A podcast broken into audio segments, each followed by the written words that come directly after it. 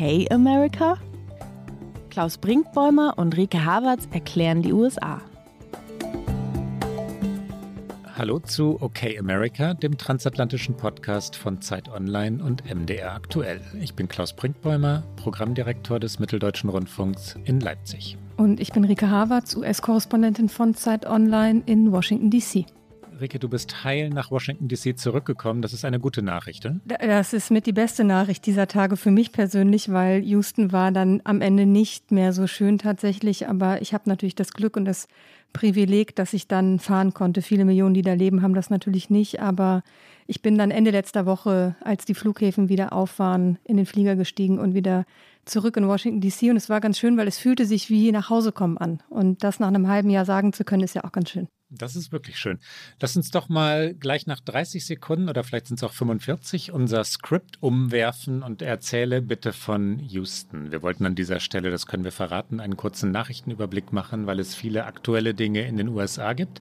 Aber du kommst aus Houston und Houston war das, wie sagt man so schön, Zentrum des Sturms, the Eye of the Storm, des, äh, des Wintersturms. Wie ging es dir dort? Das war es wirklich. Wir haben ja in der letzten Aufnahme ging es ja schon los. Da haben wir uns ja fast verpasst, weil auf einmal bei mir der Strom ausgefallen war. Dann habe ich mich in eins der wenigen Hotelzimmer gerettet, die noch frei waren. Da haben wir dann die Aufnahme gemeinsam gemacht. Und da wollte ich dann auch eigentlich bleiben, aber das war ein schöner Gedanke, der sich dann nicht in die Tat umsetzen ließ weil alles ausgebucht war, weil natürlich alle, die in Houston gestrandet waren, in Hotels gegangen sind, viele sicherlich auch, die es sich leisten konnten, ihre Häuser verlassen haben und in Hotels gegangen sind, um einfach versorgt zu sein. Ich musste dann am nächsten Tag nochmal in ein neues Hotel, aber es war wirklich sehr, sehr schwierig. Ich habe in meiner Verzweiflung irgendwann sogar Fünf-Sterne-Hotels gegoogelt. Mein Chef würde es gerne hören, dass das nicht geklappt hat, weil meine Spesenabrechnung wäre astronomisch hoch geworden und bin dann in einer ziemlichen Absteige tatsächlich an so einer Ausfallstraße gelandet. Und ich glaube, wer schon mal in den USA war, kennt diese wirklich deprimierenden Straßen, die aus diesen Großstädten rausführen. Und dann noch inmitten dieser Katastrophe. Es war tatsächlich ein bisschen beängstigend. Die Supermärkte hatten nur Notbeleuchtung.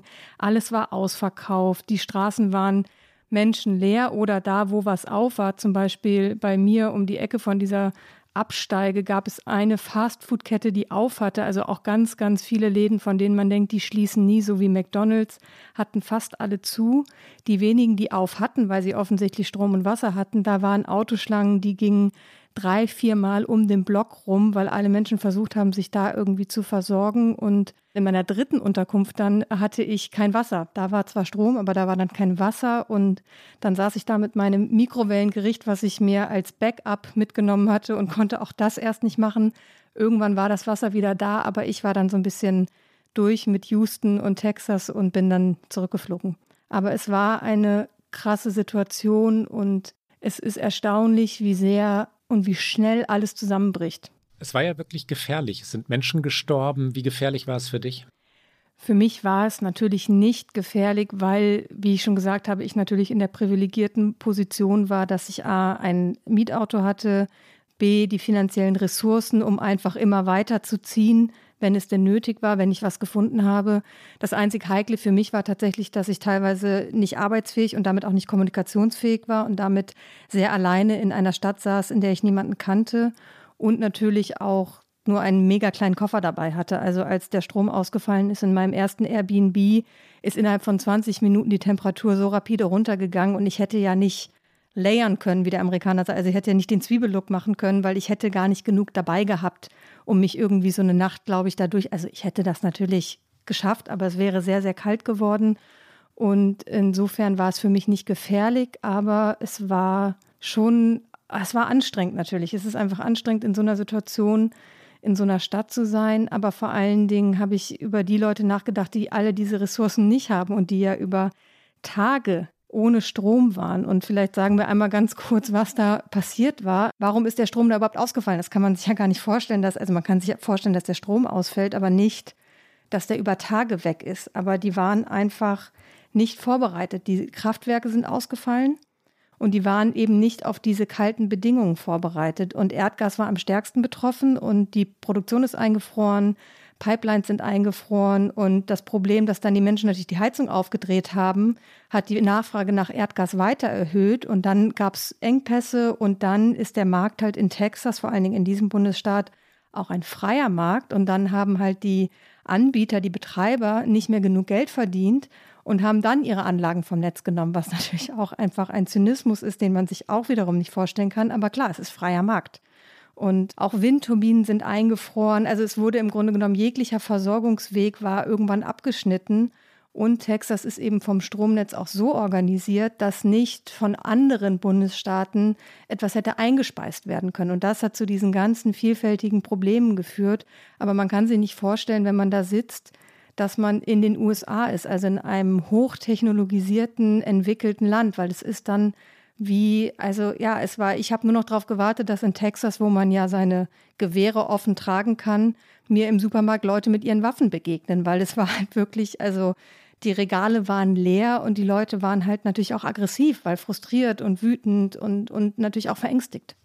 Zur texanischen Wirklichkeit gehört natürlich Deregulierung. Texas ist ein durch und durch republikanischer Staat, seit Jahrzehnten von Republikanern regiert. Äh, auf allen Ebenen, also bis in die Bürgermeisterämter hinunter. Texas ist die Heimat der Familie Bush und Deregulierung heißt, dass die Energiekonzerne, Texas ist ja nun auch ein Energiestaat, Erdöl und Gas betreffend, du hast es schon gesagt, dass die Energiekonzerne keinerlei Vorräte für schlechte Zeiten, für harte Zeiten anlegen müssen und dann tun sie es auch nicht. Wenn sie nicht müssen, machen sie es nicht. Und Deregulierung im republikanischen Sinne bedeutet Freiheit. Deregulierung im Sinne von Sozialpolitik kann dann tödlich werden, wenn eine Katastrophe wie diese kommt.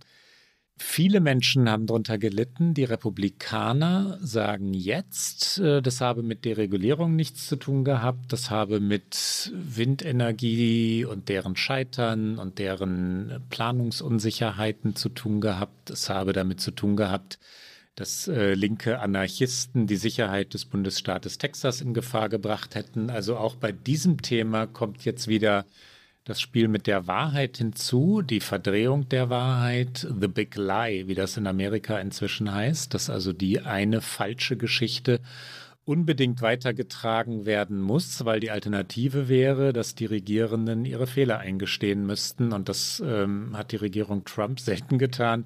Das können die Texaner in Texas auch nicht tun, oder? Sie schaffen es nicht. Nee, sie schaffen es nicht wirklich. Äh, Greg Abbott ist da der Gouverneur. Er ist Republikaner. Er war auch verdächtig wenig präsent in diesen Tagen. Ich habe auch immer tatsächlich dann, wenn ich dann mal Strom hatte, versucht, Fernsehen zu schauen, zu gucken, was sagt er, wo sind die, wo sind die Stimmen der Politiker, die sich kümmern müssen. Und Greg Abbott hat erstmal seine eigene Behörde verantwortlich gemacht äh, für diesen Stromausfall, also im Grunde genommen dann sich selbst. Und dann ist er auf Fox News gewesen und hat genau das gesagt, was du äh, gerade schon erwähnt hast. Das zeigt, dass der Green New Deal, also genau die linke Initiative für mehr Klimaschutz und äh, bessere Energieversorgung von den Demokratinnen und Demokraten, dass die tödlich sind für die Vereinigten Staaten. Wir hören einmal ganz kurz genau in dieses Zitat rein von Greg Abbott.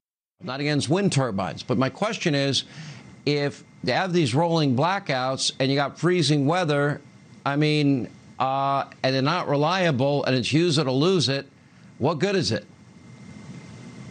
Sean, this shows how the Green New Deal would be a deadly deal for the United States of America. Abbott, ja, der ist ein, glaube ich glaube, ähnlich seriöser Politiker wie Ted Cruz. Zu Ted Cruz kommen wir ein wenig später. Lass uns einmal kurz die Rolle rückwärts äh, vollbringen, Rike, und äh, zu dem kommen, womit wir unsere Sendung eigentlich hatten eröffnen wollen. In den USA gibt es eine historische Zahl, über die wir reden müssen. Und es gibt äh, eine weitere Affäre, die Affäre Cuomo. Inzwischen kann man es so nennen. Und danach sind wir, glaube ich, bei unserem eigentlichen Thema der amerikanischen Infrastruktur, wenn es sie denn überhaupt noch gibt, wenn man sie noch so nennen darf. Ted Cruz ist ja auch eine Affäre. Wir sind einfach Sendungen voller Affären. Affären satt geradezu. Der Überblick. Welche Zahl meine ich? 500.000. 500.000 ist erschütternd, ne? Ja, es war richtig krass. Das war am Anfang der Woche und ich saß hier an meinem Schreibtisch, als diese ganzen Eilmeldungen dann kamen, dass es 500.000 Tote jetzt in diesem Land gegeben hat. Und mich hat das schon nochmal umgehauen, weil diese Zahl einfach so mit Wucht daherkommt und dann Joe Biden ja auch nochmal eine kurze Ansprache gehalten hat, eine Schweigeminute. Die New York Times hatte am Sonntag auf ihrer Titelseite eine Visualisierung, die gezeigt hat, es begann mit einem Punkt, also ein Punkt stand für ein Leben und wie das dann einfach immer schwärzer und voller geworden ist, weil es so viele Punkte waren, die sich aneinander reihten.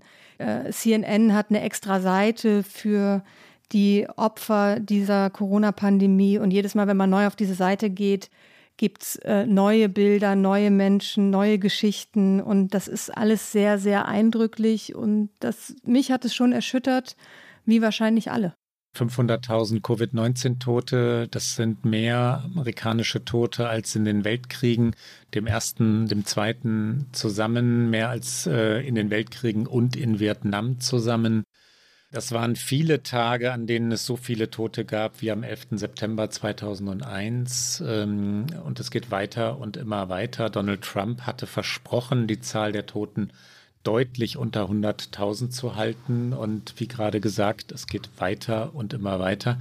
Du hast gerade die Szene mit Biden schon angesprochen, Rike. Wie bewegend, ne? Als das Ehepaar Biden und das Ehepaar Harris, also Kamala Harris und ihr Ehemann Emhart, Douglas Emhart, am Weißen Haus waren, als die vielen, vielen Lichter, also Kerzen dort brannten, als äh, alle vier sehr trauernd, anders kann man es gar nicht nennen, gebeugt, langsam sich dort äh, so von Fleck zu Fleck bewegten und beiden dann seine kurze Ansprache hielt, merkte ich jedenfalls, was in all den Monaten vorher gefehlt hatte. Ne? Das war würdevoll, das war natürlich auch ja nicht frei von Pathos, es war aber angemessen, weil es endlich mal ein Moment der Trauer war.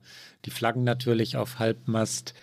Das hatte es vorher nicht gegeben. Die Regierung Trump hatte Covid-19 zu ignorieren versucht, entsprechend die Toten zu ignorieren versucht, hatte die Zahlen immer wieder angezweifelt, hatte gesagt, die Zahlen seien übertrieben und hatte wir haben es oft genug diskutiert in diesem Podcast, die eigenen Wissenschaftler angezweifelt.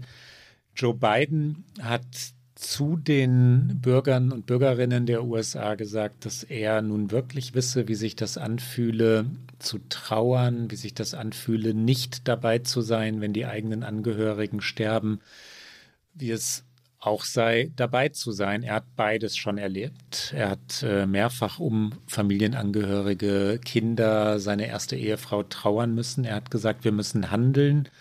Praktiziert Social Distancing, tragt Masken, lasst euch impfen, wenn ihr dran seid. Wir müssen gegen die Desinformation angehen. Es sind nicht Republikaner oder Demokraten, die sterben, es sind Amerikaner, unsere Nachbarn, Freunde, Söhne, Töchter, Ehefrauen und Ehemänner. Und hier kommt Joe Biden. As a nation, we cannot and we must not let this go on. That's why the day before my inauguration at the COVID 19 memorial at the reflecting pool on the National Mall, I said, To heal, to heal, we must remember. I know it's hard. I promise you, I know it's hard. I remember. But that's how you heal. You have to remember. And it's also important to do that as a nation. But as remember, as we all remember, I also ask us to act, to remain vigilant, to say, stay socially distant, to mask up, get vaccinated when it's your turn. We must end the politics and misinformation that's divided families, communities, in the country. And has cost too many lives already. It's not Democrats and Republicans who are dying from the virus. It's our fellow Americans, it's our neighbors, our friends, our mothers, our fathers, our sons, our daughters, husbands, wives. Ich muss sagen, das ist, wir haben schon oft drüber gesprochen, dass das Bidens große Stärke ist, die Empathie, aber er hat das wirklich, oder seine Redenschreiberinnen und Schreiber haben das sehr gut gemacht, dass er, es gab so einen Moment, wo er gesagt hat, es dieser eine Moment, wo dann immer alles so ist, als wenn es gerade erst passiert wäre, wenn man den Kleiderschrank aufmacht und irgendwas riecht wie, wie der Mensch, der gegangen ist. Und also da war er wirklich ganz, ganz nah dran und das fand ich schon. Und ich habe auch viele in meinem Umfeld gesprochen, gehört, die gesagt haben, das hätte sie wirklich nochmal mitgenommen. Und ich glaube, das war tatsächlich gut und richtig, dass er das so nochmal gemacht hat. Man hätte ja auch sagen können, wieso muss er das jetzt nochmal machen? Er hat vor seiner Amtseinführung schon diese äh, Schweigeminute und diese kurze Ansprache äh, gehalten, aber er kümmert sich auch schwerpunktmäßig um diese Pandemie. Das ist auch seine Aufgabe. Das steht im Zentrum seiner ersten Tage im Amt, was interessanterweise hier sehr gut gerade läuft. Und das ist nicht nur ein Verdienst von Joe Biden, das ist auch ein Verdienst von der Vorgängerregierung.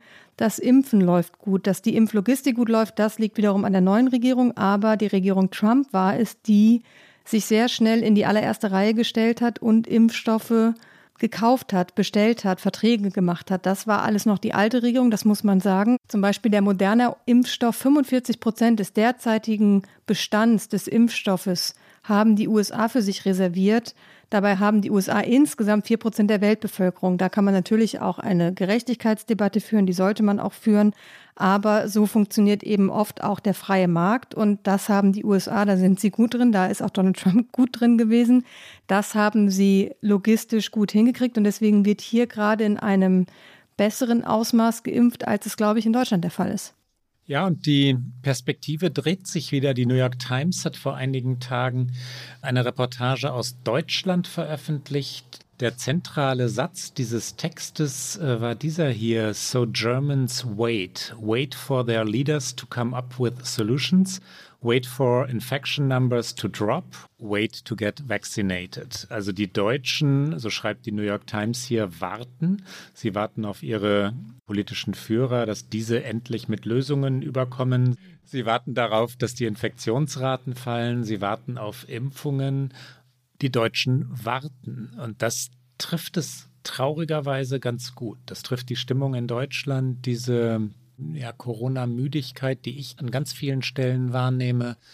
Und aber auch die Verfassung hier, wir warten. Ne? Wir warten darauf, dass es irgendwie zu Ende geht, äh, während die Amerikaner gerade neuen, also wirkliche Tatkraft zu, zu entwickeln scheinen.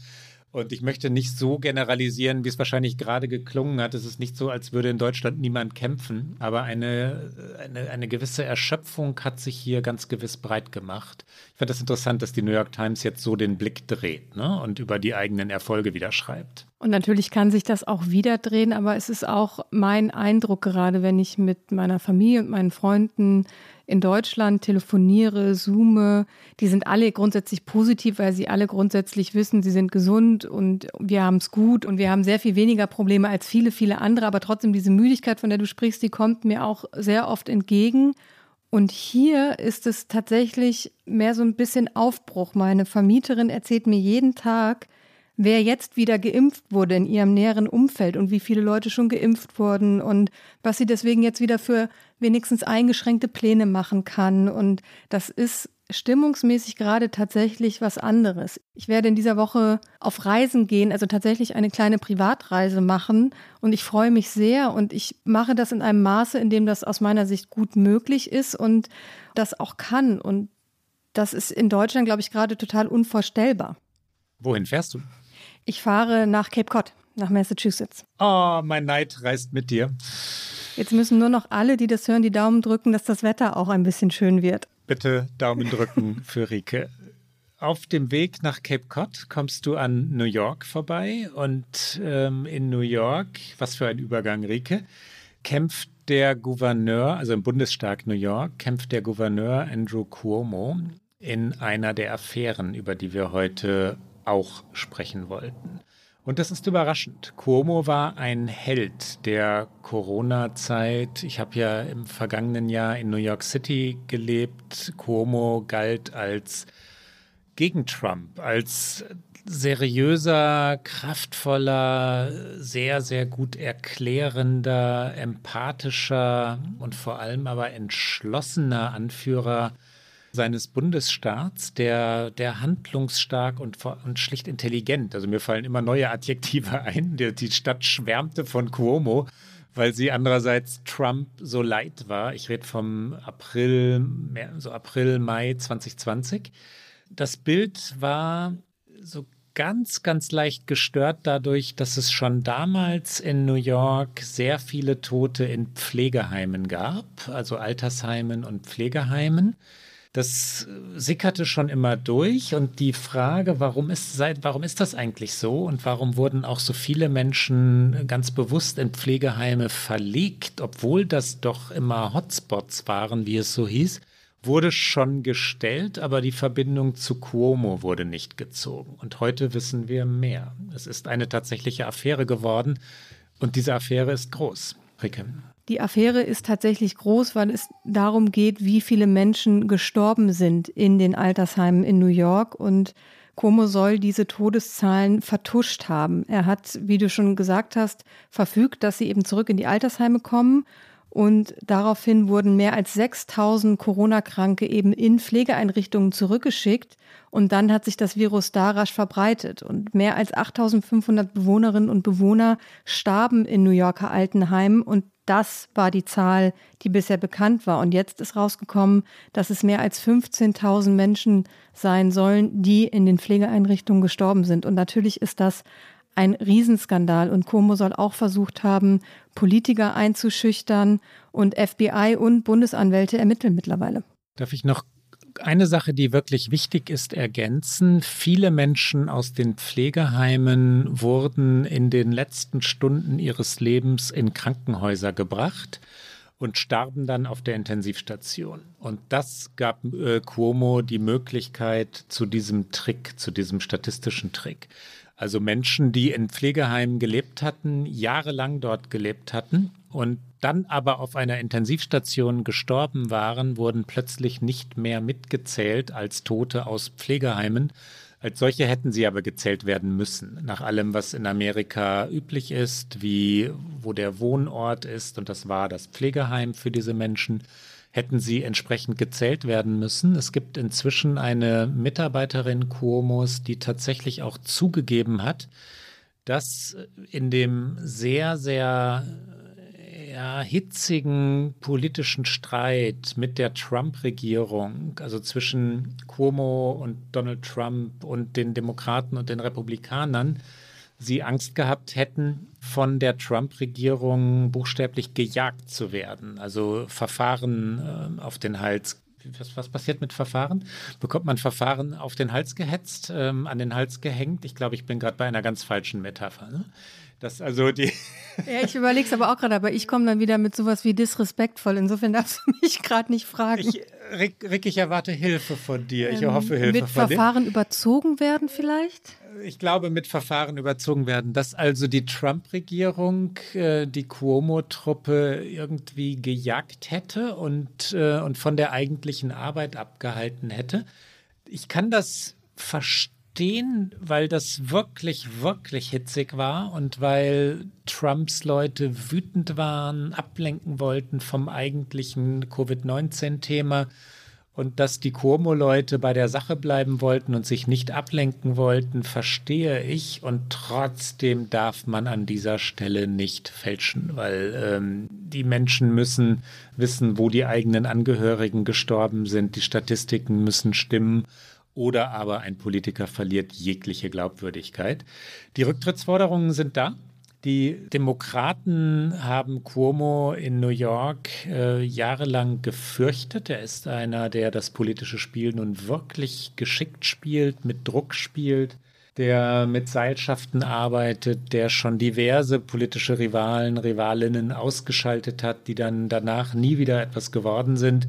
Der Mann ist nicht nur elegant, das will ich damit sagen. Der, der kennt die New Yorker Härte ganz gut. Ähm, und auch jetzt hat er wieder Druck ausgeübt, so hat es äh, Bill de Blasio beschrieben, der New Yorker Bürgermeister. Zur Wahrheit gehört an dem Punkt, dass die beiden seit langem Rivalen sind. Die mochten einander noch nie. Aber de Blasio sagt, was wir jetzt gerade erleben, ist klassischer Cuomo. Hier ein ganz kurzer Clip, äh, Bill de Blasio über Cuomo. Dieser Druck, dieses Erpresserische von Cuomo ist Cuomo, wie er leibt und lebt. Das sagt Bill de Blasio. That's classic Andrew Cuomo. Um, a lot of people in New York State have received those phone calls.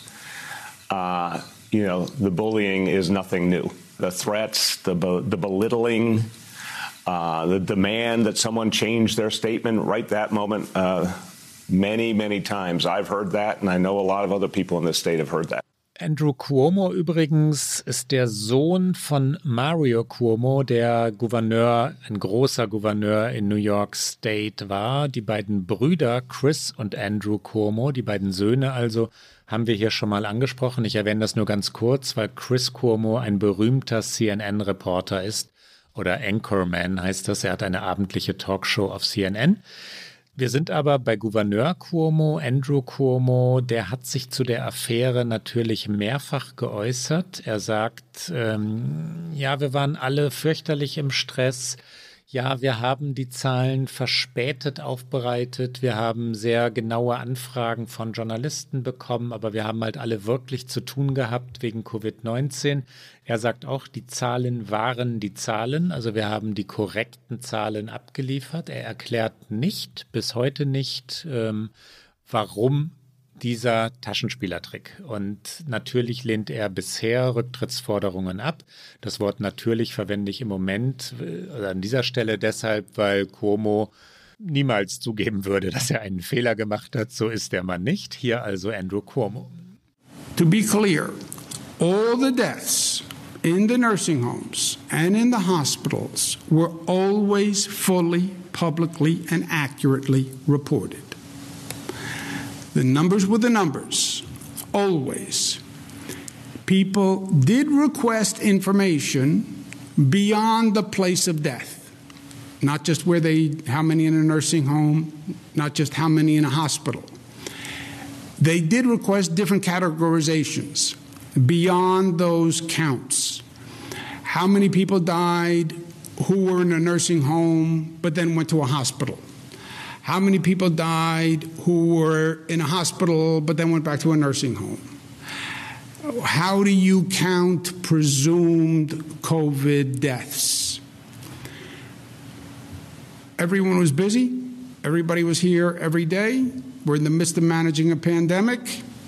There was a delay in providing the press and the public all that additional information. There was a delay. Auch nicht so gut im Fehler einräumen ist Ted Cruz und damit schlage ich die elegante Brücke zurück zu unserem Infrastrukturthema. Der Senator ist äh, Republikaner. Er ist in den vergangenen Wochen viel auch in der Öffentlichkeit gewesen nach dem Sturm auf das Kapitol, beim Impeachment gegen Donald Trump, weil er sich immer an die Seite von Donald Trump gestellt hat, weil er auch einer derjenigen war, die äh, teilweise vor dem Supreme Court argumentiert haben Klagen vertreten haben, warum dieses Wahlergebnis nicht anzuerkennen sei.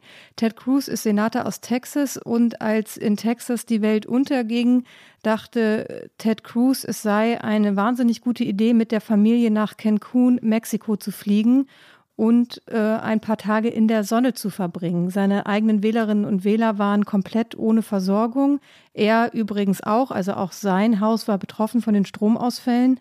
Und seine Frau war es dann offensichtlich, so berichten es mehrere US-amerikanische Medien, die diese SMS mittlerweile bekommen haben, Einsicht darin hatten.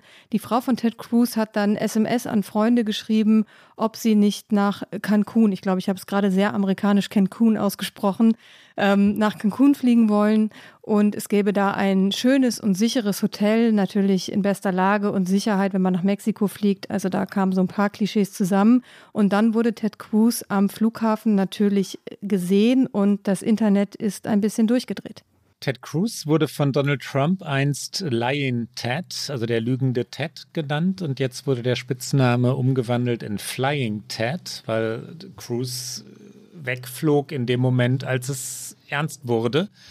Das ist genau dieses Bild, ähm, das ein Politiker niemals mehr los wird. Das äh, wird Ted Cruz nach meinem Gefühl um seine Chancen bei der Präsidentschaftsbewerbung 2024 bringen. Das ist weit hin. Und in der Politik werden oft Dinge vergessen, die wir heute wichtig finden morgen sind sie dann schon vorbei. Aber in dem Fall glaube ich das nicht. In dem Fall glaube ich, dass das bleiben wird. Das ist das Bild äh, eines Politikers, der sich in dem Moment verdrückt, in dem seine Wählerinnen und Wähler in Gefahr sind. Und das vergessen die nie. Das glaube ich auch, zumal er dann auch noch in Mexiko bei der Ankunft auf einmal Shorts trug. Also er hatte sich auch dann noch umgezogen, um direkt auf die Sonne vorbereitet zu sein. Dann hatte er in einem allerersten Versuch auch noch versucht, es auf seine Kinder zu schieben. Also seine Kinder sind zehn und zwölf und hatten dann äh, gefragt, ob sie nicht irgendwie einen Trip machen könnten. Also das noch dann zu versuchen. Irgendwann hat er aber doch gemerkt, er kommt da nicht mehr raus und hat sich dann, ich sag mal so, für seine Verhältnisse entschuldigt. Er hat dann gesagt, ich hatte geplant, das Wochenende dort zu bleiben und remote zu arbeiten, aber ich hatte im Grunde schon sofort Zweifel, als ich im Flieger saß. Und deswegen ist er dann halt nach einem Tag wieder umgekehrt. Hier hören wir einmal ganz kurz rein in Ted Cruz.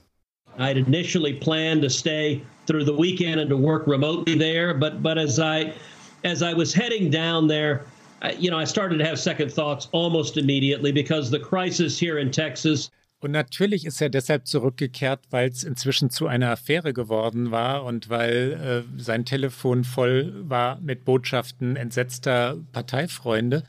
Es gibt keinen anderen Grund. Der Mann kennt keine moralischen Zweifel. Der kennt die Zweifel des Opportunisten. Wenn der Opportunist merkt, äh, er macht da gerade etwas falsch im, im taktischen Sinne, dann versucht das irgendwie zu korrigieren. Ted Cruz äh, ist kein Politiker, dem man solche Einsicht im Flugzeug nun wirklich glauben sollte. Ja? Dass er die Wahl angezweifelt hat, also die Wahl Joe Bidens, haben wir schon erwähnt. Man sollte es an dieser Stelle noch einmal hinzufügen. Ted Cruz, der vor Jahren von Donald Trump schwer beleidigt worden war, ähm, auch was Ted Cruz Vater anging, hatte Donald Trump einige Lügen in die Welt gesetzt hatte sich dann Trump an den Hals geworfen, als Trump die Wahl gewonnen hatte. Er hat Trump umschwärmt, gelobt, mitgetragen. Als Trump die Geschichte vom Wahlbetrug erfand, äh, obwohl er die Wahl eindeutig gegen Joe Biden verloren hatte, war Ted Cruz an seiner Seite und am Ende stimmte er natürlich gegen die Amtsenthebung. Und er wollte die Wahl Joe Bidens bis zum Schluss nicht anerkennen. Das ist Ted Cruz. Also mein Mitleid mit diesem Mann hält sich nun wahrlich in Grenzen der verdient das schon, dass sich die eigenen Wähler und Wählerinnen nach einer solchen Geschichte von ihm abwenden. Ja, er hat das Glück, dass er nicht direkt zur Wiederwahl steht. Er ist gerade auch erst wiedergewählt worden, allerdings relativ knapp. Es war ja Beto O'Rourke, der es in Texas fast geschafft hat, den äh, Senatssitz für die Demokraten zu gewinnen in einem Bundesstaat, der traditionell republikanisch ist. Es ist der Staat der Bush-Familie, wie du es schon gesagt hast. Und es haben aber alle Republikaner irgendwie sich nicht gut verhalten. Wir haben gerade schon über Greg Abbott auch gesprochen, der abwesend war und der republikanische Abgeordnete im Repräsentantenhaus von Texas, Gary Gates, einer der Abgeordneten, soll sogar mit einem Privatjet nach Florida geflogen sein. Das berichtet The Daily Beast. Und nach dem Bekanntwerden seines Familientrips äh, inmitten dieses Chaos und dieser wirklichen Katastrophe hat er einem Lokalsender in Houston ein Interview gegeben und sagte, meine Frau erholt sich gerade noch von einer Krankheit, mit der sie seit zwei Wochen kämpft.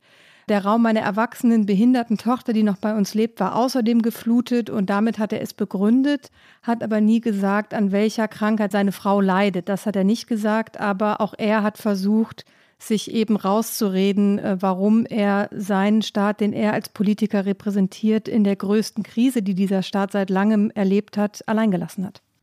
Joe Biden und Jill Biden wollen am Freitag nach Texas fliegen. Biden hat einen Infrastrukturplan über zwei Trillionen Dollar angekündigt. Da geht es nicht nur um Ausbesserung von Straßen und Brücken, sondern auch um die Modernisierung von Schulen, günstigem Wohnraum, also sozialem Wohnen, wie wir in Deutschland sagen würden, Förderung von Elektromobilität. Ein enormes Vorhaben, das aber natürlich auch erst noch Gesetz werden muss. Und äh, wahrscheinlich reichen auch zwei Trillionen Dollar nicht, was für eine Summe, weil die USA ein grundsätzliches Problem haben, ganz und gar grundsätzlich, und zwar an allen Ecken und Enden dieses großen und auch großartigen Landes und im Landesinnern auch noch. Ähm, es hakt und krankt überall, Ricke.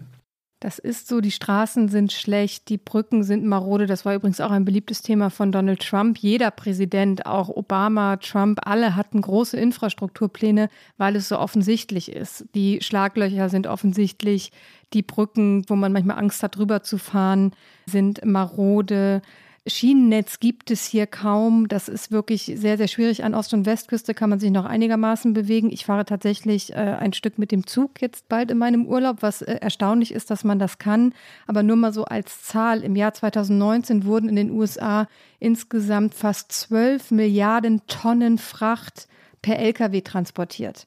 Und äh, per Schiene wurden im Schnitt im Jahr nur 1,7 Milliarden Tonnen transportiert. Also daran sieht man, wie wenig ausgebaut das Schienennetz hier ist, wie wenig genutzt das ist und dass natürlich diese Lkw über diese maroden Straßen fahren, das hat wiederum natürlich auch Folgen für den CO2-Ausstoß des Landes, das hat Folgen für den Klimawandel. Und der Klimawandel wiederum ist ja das, was diese Infrastruktur, siehe Texas, gerade noch viel mehr angreift. Und es wird nicht der letzte Wintereinbruch in Texas gewesen sein. Und es gibt ja viele, viele andere Bundesstaaten, die auch enorm unter den Folgen des Klimawandels leiden und ihrer Infrastruktur darauf nicht vorbereitet sind.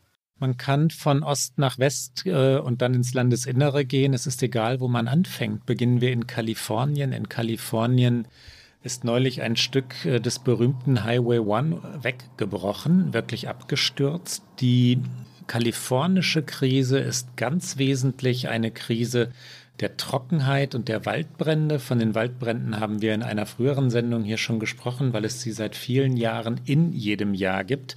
Kalifornien hat ein großes Problem der Wasserarmut durch Landwirtschaft, äh, durch so Dinge wie Mandelanbau. Mandeln brauchen unsagbar viel Wasser und sie werden in irrwitzig großer Menge in Kalifornien angebaut. Warum Mandeln in einem trockenen Bundesstaat? Weil Amerikaner und Amerikanerinnen ungern von Gewohnheiten wie dieser lassen, nämlich Mandeln zu verzehren. Kalifornien brennt und brennt immer wieder. Wir gehen ein, zwei Bundesstaaten weiter. Nevada hat kein Wasser. Las Vegas ist eine absurde Stadt in der Wüste, längst, längst, längst unterversorgt, was Wasser angeht, trotzdem mit enormem Wasserverbrauch. Die Flüsse wir gehen noch ein bisschen weiter ins Landesinnere, trocknen aus. Der Colorado River existiert kaum noch. Wenn wir an die Küsten gehen, ist es ganz besonders drastisch. Kalifornien ist ein Beispiel, South Carolina, wo die Hurricanes kommen, Florida natürlich auch, äh, ist ein Bundesstaat, der immer wieder erwischt wird. Louisiana sackt ab, wird langsam überspült, also das Land geht verloren. New Orleans ist wirklich in Gefahr. Breite Streifen der Küste sind tatsächlich verschwunden. Gleiches gilt für die Florida Keys, also Key West und die, die Südspitze Floridas. Die Probleme sind wirklich überall. Sie sind evident, sie sind, äh, sie sind mannigfaltig. Es geht um die Klimakrise und es geht darum, dass das Land tatsächlich die ja, Antworten nicht gefunden hat, was Infrastruktur angeht. Und es geht darum, dass das Land nicht wirklich zur Kenntnis nimmt, was eigentlich das Problem ist. Also natürlich gibt es eine Klimabewegung, die gibt es längst. Es gibt Politikerinnen wie Alexandria Ocasio-Cortez, die den Green New Deal, den du vorhin schon angesprochen hast, äh, durchbringen wollen, zu wirklichen Klimagesetzen machen wollen. Aber wenn dann immer wieder Republikaner an die Macht kommen, die sagen, den Klimawandel gebe es nicht und all die Gesetzesversuche sofort wieder umdrehen, passiert halt nichts Nachhaltiges. Das ist das eine wesentliche Problem. Das zweite ist die Abwesenheit von Steuereinnahmen. Ein Land, das kaum Steuereinnahmen hat, weil Steuern immer nur gesenkt, gesenkt, gesenkt werden in den USA und jeder, der Steuern erheben möchte, erhöhen möchte, wird niemals gewählt, hat keine Chance. Dann ist kein Geld da. Dann ist kein Geld da, um irgendetwas zu reparieren. Ein kurzes Wort noch zu dem Green New Deal, den ja auch Greg Abbott verantwortlich gemacht hat für die Katastrophe in Texas. Da habe ich mir spaßeshalber noch mal ein paar Zahlen rausgesucht.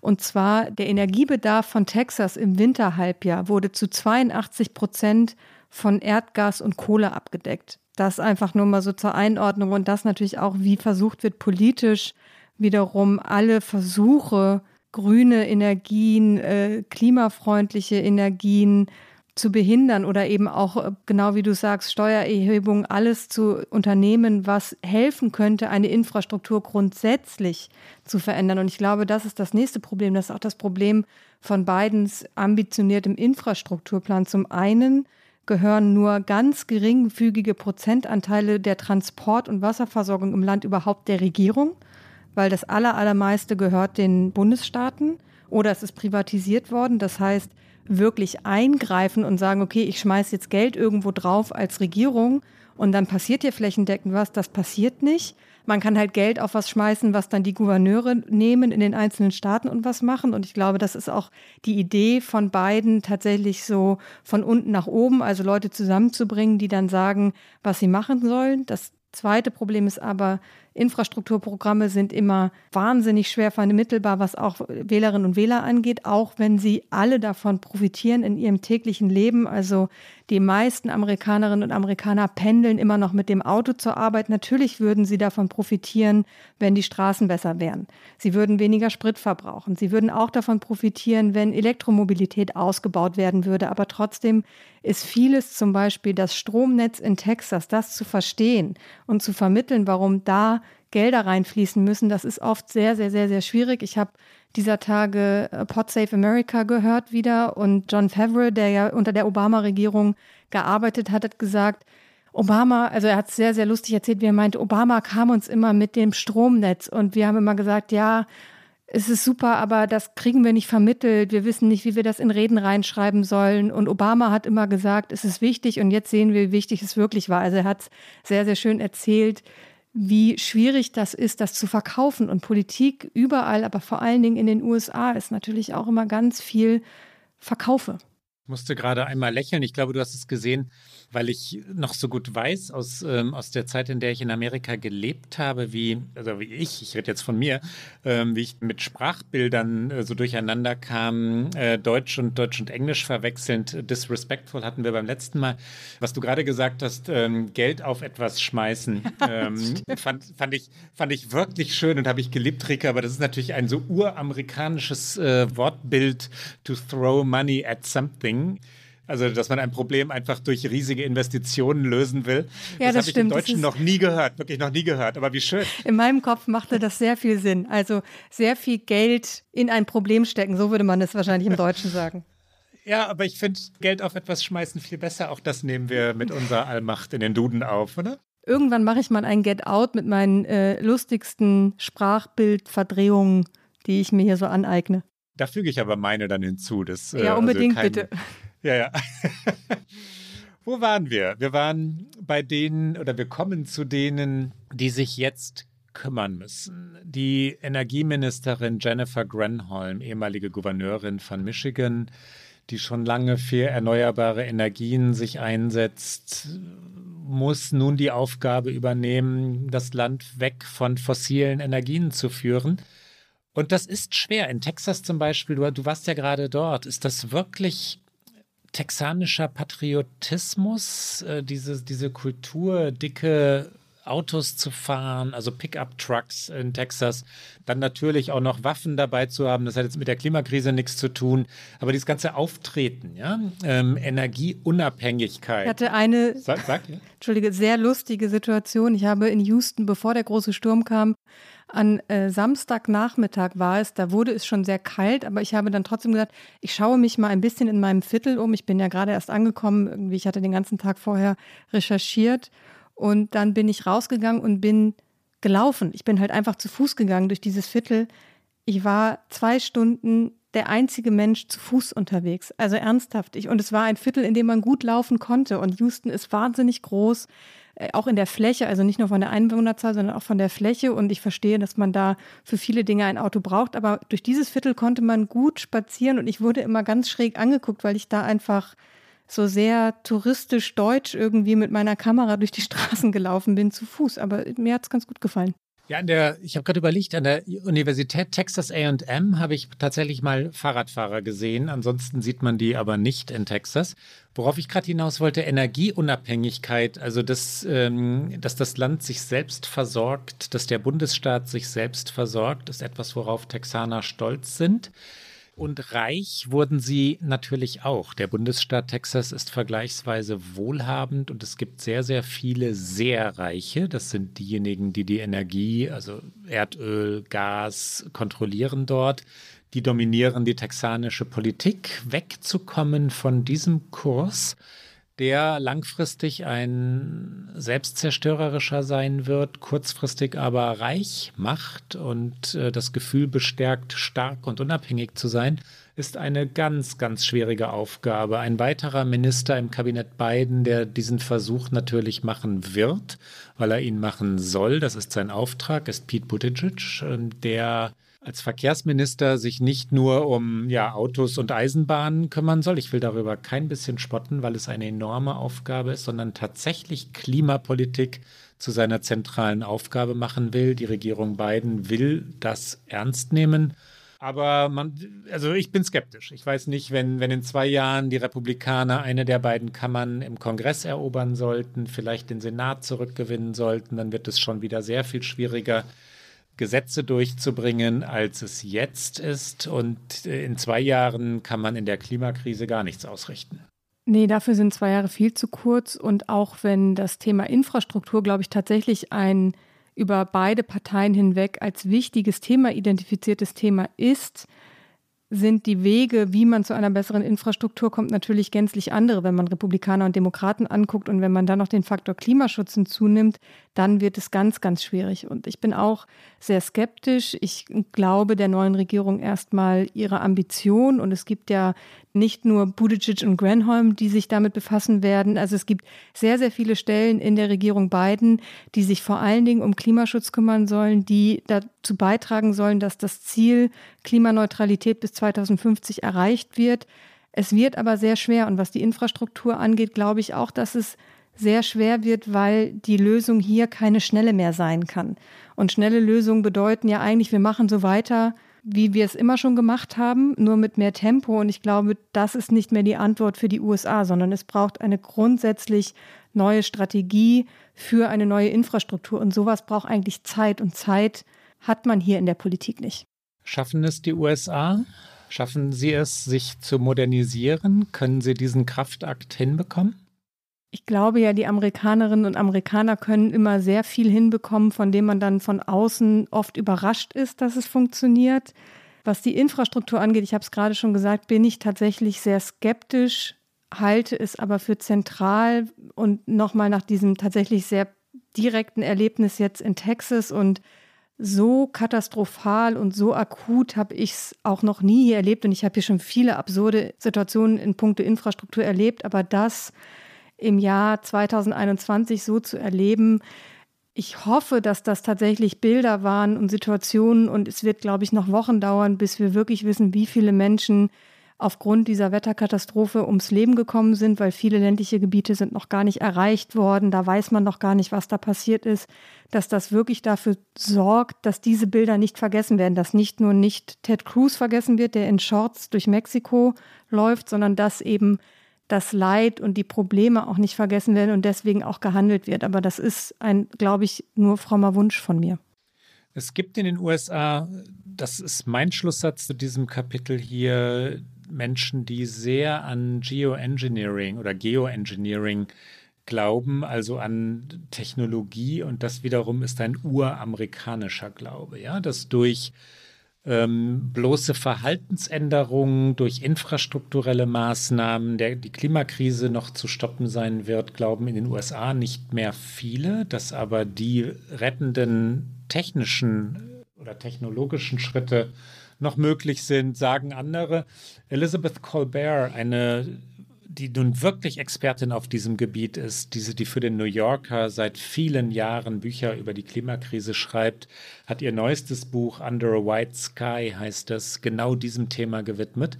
Der weiße Himmel, den sie da im Titel nennt, ist, ist deshalb weiß, weil Partikelchen ins äh, Weltall äh, transportiert, ich wollte jetzt sagen geschossen werden, aber die Technik ist natürlich eine andere, die wiederum die, die Erderwärmung stoppen sollen. Der Himmel wird weiß, er ist nicht mehr blau.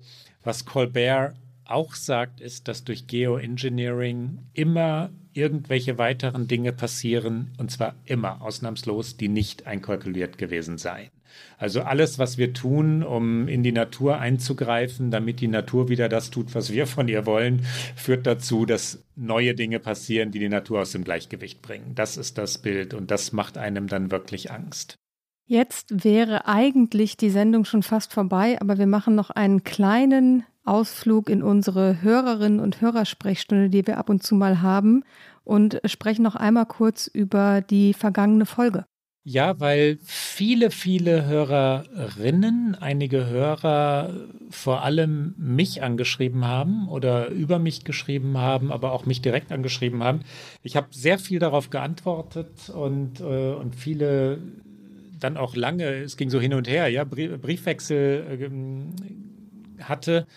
Ähm, einige, das waren aber ganz wenige, haben, das fand ich irgendwie bemerkenswert, weil unser eigentliches Thema ja Cancel Culture gewesen war, haben gefordert, dass ich nie wieder einen Podcast moderieren möge und bitte sofort aufhören solle mit, mit dieser Sendung, Rike. Viele andere und die, die große, große Mehrzahl derer, die geschrieben haben, waren betroffen, teilweise irritiert. Und als ich mir unsere Sendung nochmal angehört habe, eben gerade deswegen nochmal angehört habe, konnte ich auch nur zurückschreiben, dass ich es jedenfalls in, in ganz wichtigen Teilen verstehen konnte. Ich möchte zwei, drei Sachen einfach erklären, das ist mir heute wichtig. Also ich bin mehrfach gefragt worden, ob ich eigentlich mit dir, Rike, nicht mitfühlen würde, nicht solidarisch äh, sei, weil du ja beschrieben hast, auch in der letzten Folge, wie du in Tweets und auf andere Weisen digitale Kommunikation vor allem betreffend sexistisch beleidigt worden seist. Und ähm, wir hatten das Thema in einer früheren Sendung. Und ich kann nur sagen, auch wenn ich es in der letzten Folge nicht explizit ähm, so deutlich an genau der Stelle gesagt habe, dass ich es selbstverständlich fürchterlich finde und, und selbstverständlich, wie soll man sagen, verurteile, äh, traurig finde, trostlos finde und, äh, und ganz und gar an deiner Seite bin da. Da gibt es keinerlei Einschränkungen. Die, wir hatten das schon einmal als Thema. Ich finde es mutig, dass du es ansprichst in diesem Podcast. Ich finde es mutig, dass du zitierst, äh, darauf antwortest, in Diskussionen gehst an Stellen, wo ich vielleicht schon sagen würde, das lohnt sich nicht. Ich kenne Angriffe, digitale Angriffe, weil, weil Beleidigungen ja wirklich vorkommen. Ich weiß aber auch, dass es für Kolleginnen, für Frauen äh, sehr viel drastischer sexistisch eben ist, äh, verglichen mit Männern. Es gab dich fragend an, ich weiß nicht, ob du. Nee, ich kann kurz was dazu sagen, dass ich nie das Gefühl hatte, dass du nicht an meiner Seite bist, wenn es um genau diese Sachen geht, die du gerade beschrieben hast. Also da müssen sich die Hörerinnen und Hörer wirklich gar keine Sorgen machen.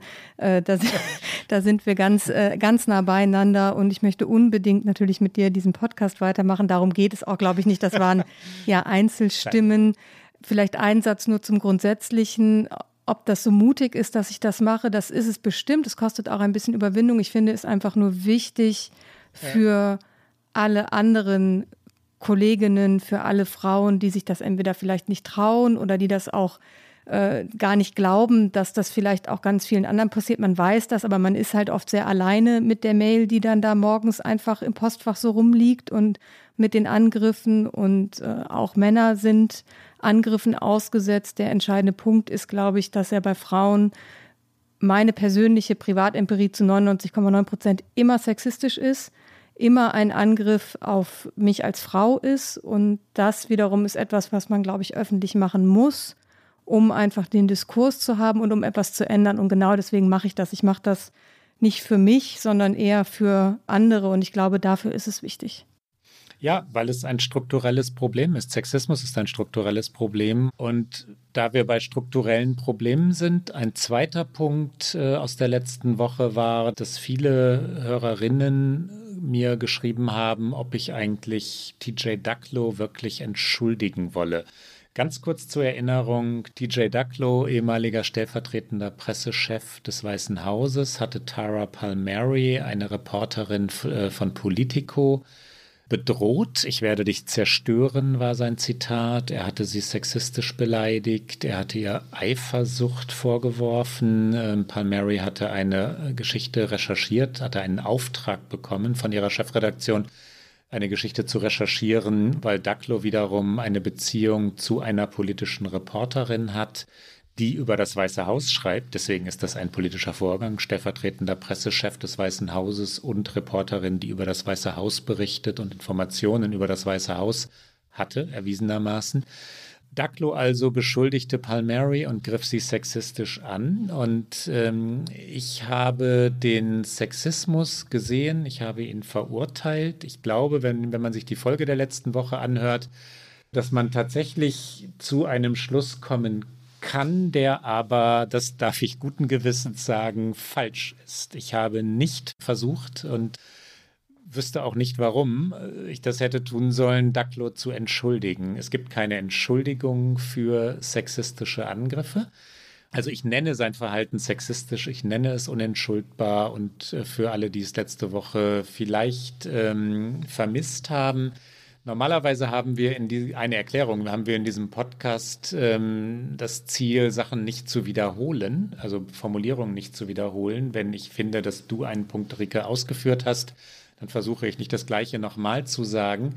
Übersehen habe ich, und das war ganz gewiss ein Fehler, dass es etwas anderes ist, wenn ein Mann und eine Frau über Sexismus reden. Und wenn der Mann dann die Argumente vorbringt, von denen er glaubt, dass sie auch gehört werden sollten, ohne aber wirklich explizit zu sagen, das war sexistisch, dann wird das anders gehört und es wird zu Recht anders gehört.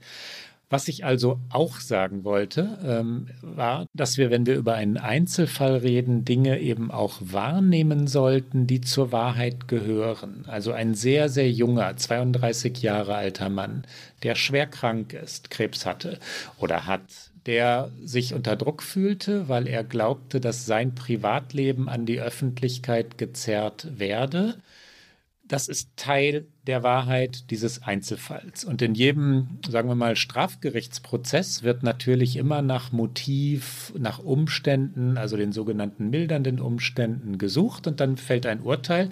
Das will nicht sagen, dass wir einen Strafprozess führen hier, das tun wir nicht. Das will aber sagen, dass selbst wenn es um ein strukturelles Problem geht, im Einzelfall genau hingeschaut werden muss. Also auch Strafprozesse, die sich mit strukturellen Vorgängen beschäftigen, zum Beispiel Rassismus, gehen im Einzelfall natürlich der Frage nach, was genau ist dort eigentlich passiert. Und ich glaube, wir Journalisten haben die und Journalistinnen haben wirklich die Verpflichtung, genau hinzuschauen. Es bleibt am Ende nach der genauen Betrachtung für mich jedenfalls zweifelsfrei stehen, dass Douglas Verhalten sexistisch war. Und durch nichts zu entschuldigen, auch nicht durch eine Krebserkrankung. Und nachdem, sagen wir mal so, eine Mischung ja, aus, aus Missverständnis und tatsächlichem Fehler, weil ich glaube, dass es nicht wirklich klar formuliert war an der Stelle, hatte ich das Bedürfnis, das noch einmal klar zu rücken. Unsere nicht ganz so etablierte Rubrik Hörerinnen Sprechstunde finde ich ist auch genau für solche Dinge natürlich sehr, sehr gut, um auch uns selbst nochmal zu reflektieren, um vorangegangene Sendungen zu reflektieren. Es ist natürlich Lob ist immer schön, aber auch Kritik, Feedback grundsätzlich. Ich finde es total gut, dass so viel auch kommt an Reaktionen über unsere Mailadresse, die wir in jeder Folge sagen. Und am Anfang denkt man, na ja, aber wer mag da irgendwie mit uns interagieren? Aber das ist ja auch das Schöne an diesem Format Podcast und das finde ich auch so wichtig. Und eine äh, schöne Anekdote noch heute Morgen gerade habe ich wieder eine Mail bekommen, die nicht sexistisch war, die aber das äh, Herumgendern, so wurde es genannt, äh, kritisierte in Texten und auch im Podcast. Und äh, da hätte ich aber noch eine Chance, wenn ich das ändern wollen würde. Und ich habe dem Leser natürlich auch geantwortet, weil auch das finde ich wichtig. Man muss sich in Positionen austauschen und habe dann aber gesagt, ähm, äh, weil er schrieb, er sei da sehr humorlos. Und da habe ich geschrieben, ich bin da leider auch humorlos und werde weiter gendern. Und damit kommen wir zum Get Out.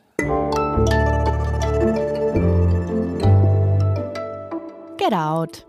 Und ich habe mit mir selbst gewettet, Klaus, ich hätte eigentlich lieber mit dir gewettet, aber dann hätten wir wahrscheinlich beide die Wette gewonnen, was du heute mitbringst als Get Out. Ach, Rike, du durchschaust mich, du kennst mich. Ähm, vielleicht haben viele unserer Hörerinnen und Hörer davon schon gehört. Renegades, Born in the USA. Ich finde ja diesen Titel schon so toll weil es natürlich einer der meist missverstandenen Songs der Popgeschichte oder Rock'n'Roll-Geschichte ist. Äh, Bruce Springsteens Lied Born in the USA wurde von Republikanern als Hymne gedeutet, die es nicht ist. Born in the USA ist aber auch deshalb so ein schöner Titel für das, was ich gleich erklären werde, weil Barack Obama vorgeworfen wurde, über viele Jahre nicht in den USA geboren zu sein Das war ja die Birther-Theorie, dass nun also Bruce Springsteen und Barack Obama ihren gemeinsamen Podcast genau so nennen, Renegades Born in the USA. Ist ein schönes Detail am Rande und dieser Podcast ist hörenswert. Es gibt insgesamt acht Folgen. Die ersten beiden sind veröffentlicht, nur auf Spotify, dort aber kostenlos. Aus dem Trailer hören wir kurz die erste Passage, 35 Sekunden. Da reden Springsteen und Obama über ihre Väter. Bruce Springsteen erklärt, dass sein Vater, ja, wie soll man sagen, die Peinlichkeit der Familie war. Die Familie habe sich geschämt für ihn. Der Vater hat getrunken, der Vater hat geschlagen, der Vater war viel, viel außer Haus. Die Mutter und der kleine Bruce Springsteen haben den Vater immer in den Kneipen New Jerseys gesucht. Barack Obama spricht von seinem Vater. Der Typ geht, als ich zwei bin, sagt Obama, und er kommt zu Besuch, als ich zehn bin, also zehn Jahre alt bin, und da ist er ein Fremder, er war nie da. Hier also Springsteen und Obama über ihre Väter. My father was silent most of the time. He was not communicative. I grew up thinking, you know, my father was like ashamed of his family. That was that was my entire picture of, of masculinity. Did you have to deal with that? So my father leaves when I'm two. And I don't meet him until I'm 10 years old when he comes to visit for a month. I had no way to connect to the guy. You know, the guy's, he's a stranger who's suddenly in our house. Rike, was hast du mitgebracht? Ich habe ein sehr kurzes und knappes Get-Out. Die Älteren unter uns werden sich hoffentlich freuen, wenn ich den Namen John Stewart sage. Für alle anderen sage ich, er hat. Ja, ich freue mich. er hat einmal einst die Daily Show äh, erfunden, moderiert, geprägt. Jetzt wird sie von Trevor Noah moderiert. John Stewart war relativ abwesend. Ich habe schon häufiger über ihn gesprochen, weil ich großer Fan bin. Er hat jetzt eine neue Show auf Apple TV. Also er ist so langsam wieder zurück. Und Apple TV ist natürlich ein Bezahl-Streaming-Dienst. Ganz umsonst kann man ihn lesen auf Twitter. Dort ist er nämlich jetzt auch. Er ist ein neuer User auf Twitter, folgt einer Person. Er selbst hat natürlich direkt schon über eine Million User. Er ist noch nicht ganz eingegroovt, was diesen sehr schnellen Twitter-Rhythmus angeht. Als wir aufnehmen, hatte er 15 Tweets. Das ist nicht viel für die Wochen, die er da jetzt schon ist. Und ähm, es lohnt sich aber, ihm da zu folgen, auch wenn es nur wenige Tweets sind, weil sie sind, wie John Stewart ist, sehr pointiert und auf den Punkt. Und ich habe mich sehr gefreut, als ich ihn da entdeckt habe. Sein äh, Twitter-Handle ist at John Stewart, ganz einfach zu merken.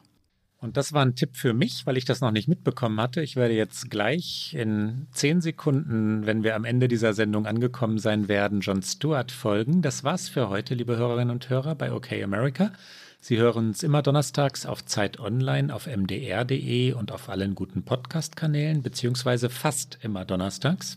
Denn die nächste Folge hören Sie nicht am kommenden Donnerstag, sondern erst in zwei Wochen am 11. März, da ich, wie schon angekündigt, eine kleine Medien-, Twitter-, Mail-, Nachrichtenpause mache und eine Woche in den Urlaub verschwinde. Wenn Sie uns schreiben wollen, dann erreichen Sie uns wie gewohnt unter okamerica.zeit.de. Bis dann. Schöne Ferien, Rike. Bis bald.